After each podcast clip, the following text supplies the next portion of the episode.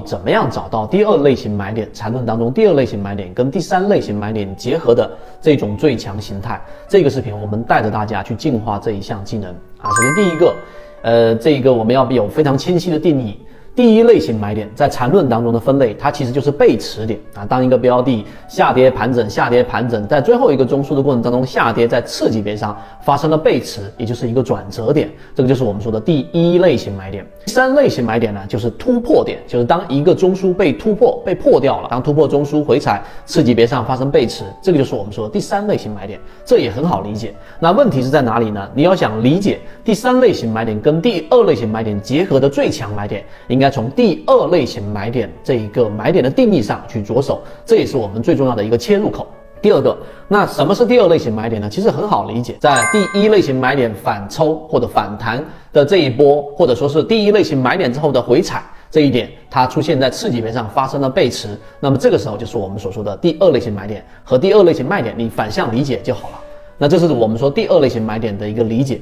那你举个例子，就相当于是一个五分钟的一个第一类型买点出现上涨，那自然在次级别上就是一分钟的这一波上涨。你想象一下，那么这个时候出现一分钟上涨之后，它必然会有一笔向下，或者有一波下调。那这一波一分钟下调的过程当中的这一个，我们说发生背驰也好，或者说止跌的这个位置也好，就是我们所说的第二类型买点。第三点，那你要想理解这种最强形态呢，那就就是我们所说的，你要把第二类型买点做一个区分。第一个就是我们说最强的形态了，就是当一个标的出现了一波下跌盘整，下跌盘整出现第一类型买点，那这个时候呢，这一笔上去了，对吧？这一笔上去之后，在它的次级别上的回调，也就是我们的第二类型买点的这个低点，第二类型买点发生在这一个最后的下跌盘整、下跌盘整的这一个中枢之上，那么这个时候。它出现了第二类型买点，就是我们所说的最强形态，就第二类型买点跟第三类型买点的结合。这种时候，往往就是出现我们所说的 V 型反转，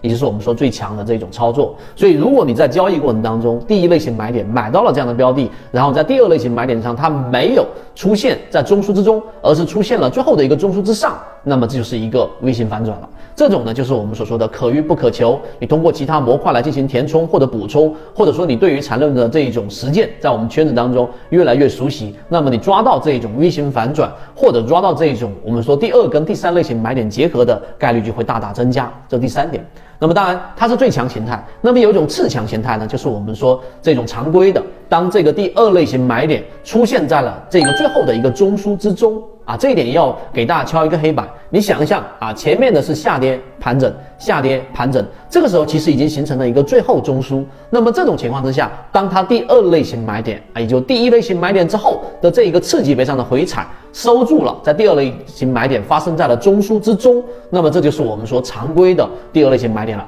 那这里面就有一个很多我们核心船员问过的一个问题：第二类型买点后面一定衔接着第三类型买点吗？答案是不是的。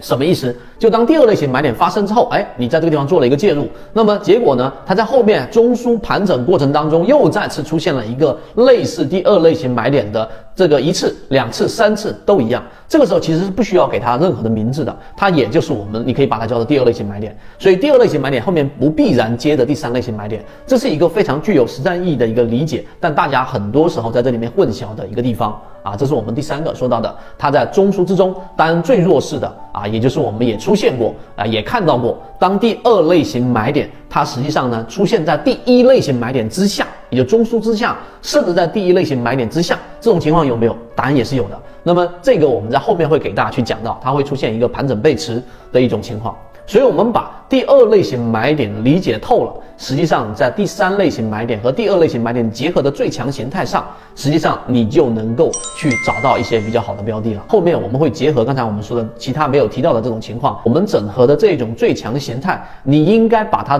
做成一个一个最有效的模块。无论是日 K 线，把它拆分成八根三十分钟三十分钟 K 线，还是我们在常规的缠论分析当中想找到第二类型跟第三类型买点结合的这种。最强形态哪一种你都得形成一种模块思维，最后把它串联起来，在交易过程当中才能把它理论变为实战，把它转换成自己的肌肉记忆。好多完整版模型方法，如果你也想进一步去系统学习，可以移步朋友圈搜索 ffy 八八九，一起终身进化。